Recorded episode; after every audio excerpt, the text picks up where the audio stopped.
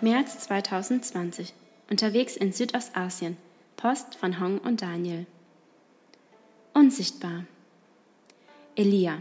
Wie sieht Gott aus, Mama? Warum kann man Corona nicht sehen, Papa? Ob Corona oder Gott, zunächst ist beides unsichtbar für das menschliche Auge. Doch inwiefern beides spürbare und sehr sichtbare Folgen auf unser Leben hat, erfahrt ihr im folgenden Rundbrief. Sichtbar weniger los. Um jegliche Verbreitung von Covid-19 zu unterbinden, sind hier landesweit Schulen, Universitäten und alle anderen Bildungseinrichtungen schon seit Anfang Februar geschlossen.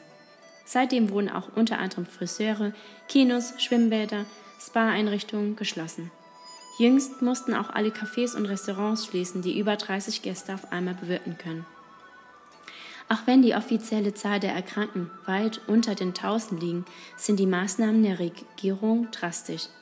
Für unseren Dienst hier heißt es, das Café des Hausprojekts und alle Aktivitäten rund ums Haus pausieren bis auf weiteres. Auch meine Hauskreise sowie jegliche Teammeetings pausieren. So möchten wir mit unserem Handeln ein Zeichen setzen. Jeder kann dazu beitragen, dass Covid-19 sich so wenig wie möglich ausbreiten kann, indem er zu Hause bleibt. Würde es zu einer Ausbreitung wie in Deutschland oder gar in Italien kommen, dann würde das Gesundheitssystem hier in Kürze zusammenbrechen. Unsichtbarer Gott? Meine Nachbarn sind sehr in Sorge, haben viel Angst vor dem Virus, deswegen beten jetzt alle zu ihren Göttern.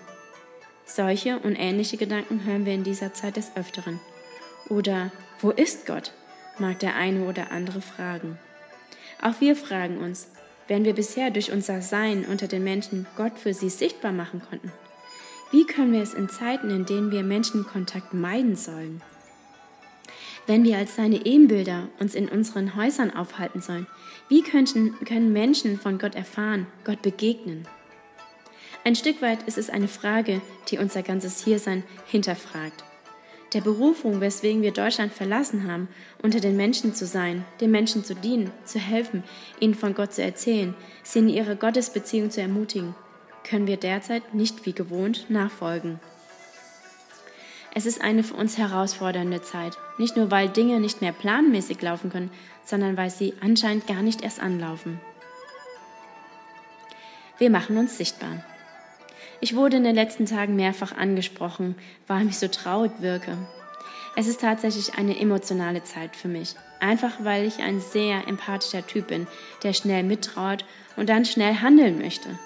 Aber mir sind zurzeit die Hände gebunden. Doch gerade in solchen Trauerzeiten wird Gott sichtbar und tröstet mit tollen Erlebnissen. Unsere Kaffeemanagerin Esther zum Beispiel, ihr Name ist geändert, fühlte sich in den letzten Wochen nutzlos und wertlos, weil das Café vom Hausprojekt geschlossen hat. Ich durfte Esther bisher in einem Prozess begleiten, wo Gott sie lehrt, dass ihr Wert nicht in dem liegt, was sie tut oder welche Ergebnisse sie erzielt hat. So ist die jetzige Zeit eine echte Herausforderung für sie.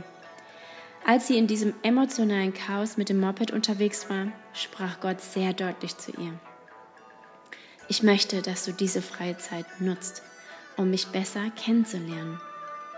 Das hatte sie total überrascht, zugleich wachgerüttelt, ermutigt und ihr neue Orientierung gegeben. Ja, Gott macht sich sichtbar.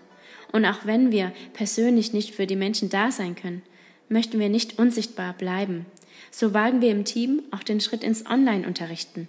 Facebook und Instagram werden mehr als je zuvor als Sprachrohr genutzt, um einerseits zu mehr Vorsicht zu appellieren und andererseits Wissensinhalte zu vermitteln.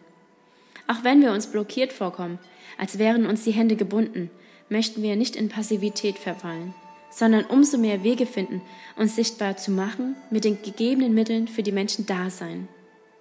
So werde ich unter anderem meine Hauskreise online weiterführen, um weiterhin geistlichen Austausch zu gewährleisten. Bitte betet für weitere kreative Zugänge und dafür, dass wir nicht in Passivität verweilen, sondern optimistisch vorangehen. Alltag, Eindrücke, Menschen.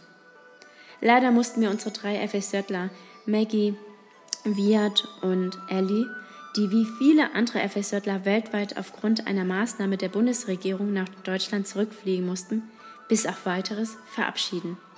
Viele Dinge, die Gott mit und an ihnen gestartet hat, können scheinbar nicht beendet werden. Es ist natürlich unser Wunsch, dass sie nach Besserung der Notlage wiederkommen können, damit sie ihr Jahr in positiver Weise abschließen können. Auch Elia und Talita haben die drei sehr ins Herz geschlossen und trauern ihnen nach. Sicherlich spürt jeder von euch auf irgendeine Weise die Folgen des unsichtbaren Coronavirus, ob gesundheitlich, sozial oder wirtschaftlich.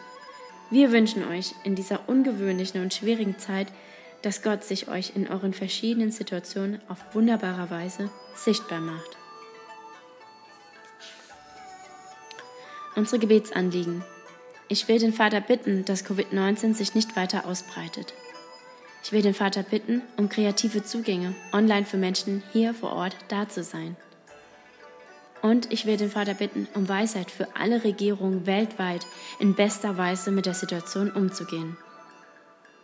Ich will dem Vater danken dafür, dass bei uns vor Ort die offizielle Zahl der Erkrankten noch relativ niedrig ist.